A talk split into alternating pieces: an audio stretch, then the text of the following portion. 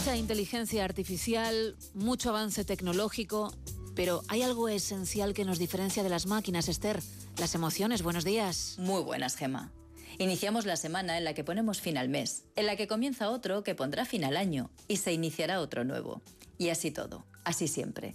Finales que traen nuevos principios, comienzos que se inician con un final. Eso es la vida. Y hablando de vida, el otro día tuve la oportunidad de participar en un evento donde la inteligencia artificial era la protagonista. Desafíos, retos, oportunidades, amenazas, miedos. Y es que todo lo nuevo nos plantea algo de miedo. Lo desconocido nos inquieta, lo incierto nos desasosiega. Y sin embargo, en la gala me quedó claro que la humanidad no puede ser desplazada ni sustituida, porque el alma trasciende a cualquier inteligencia artificial. Ese tranquila, todo va a ir bien, es una cuestión de piel. Ese abrazo infinito que cura es generosidad. Esa mano que busca la tuya cuando necesitas que te sostengan es inteligencia emocional. Esa caricia que te da calor cuando tu mundo se vuelve frío es irreemplazable. Ese vamos a tomarnos una cerveza como excusa para no dejarte sola, eso es amistad.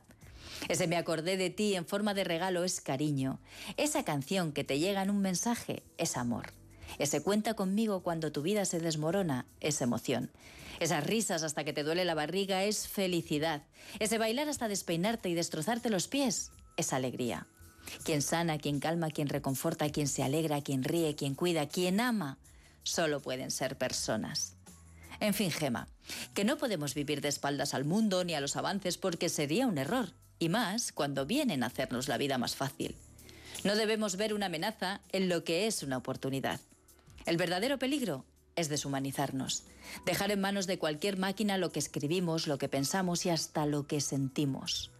Lo que entendí después de compartir evento con auténticos top human leaders es que lo que de verdad nos hace diferente son las emociones, la pasión, lo que sentimos, lo que hacemos sentir, la energía que somos capaces de crear, incluso de transformar.